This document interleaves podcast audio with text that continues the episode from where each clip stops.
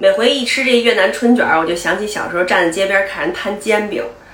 我原来吧，那煎饼里边放的都是油条，自从这个换成薄脆以后，我就不太爱吃了，因为那个薄脆有好多家的薄脆都老是哈了的。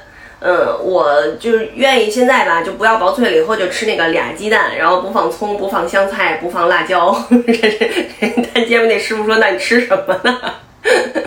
这个不是在家自己弄不了，我就换了，改这个了。这个越南春卷儿有卖这种皮儿的，嗯，然后在水里一泡就变成透明的了，特筋道就变成透明的了。然后就把切好多菜丝儿，什么什么这个鸡蛋啊，什么这个鸡肉啊，看切好多这种菜丝儿，然后把它一卷，就跟像卷烤鸭那么一卷。它有专门越南春卷的那个酱，它这酱就有点甜，就是透明的这种。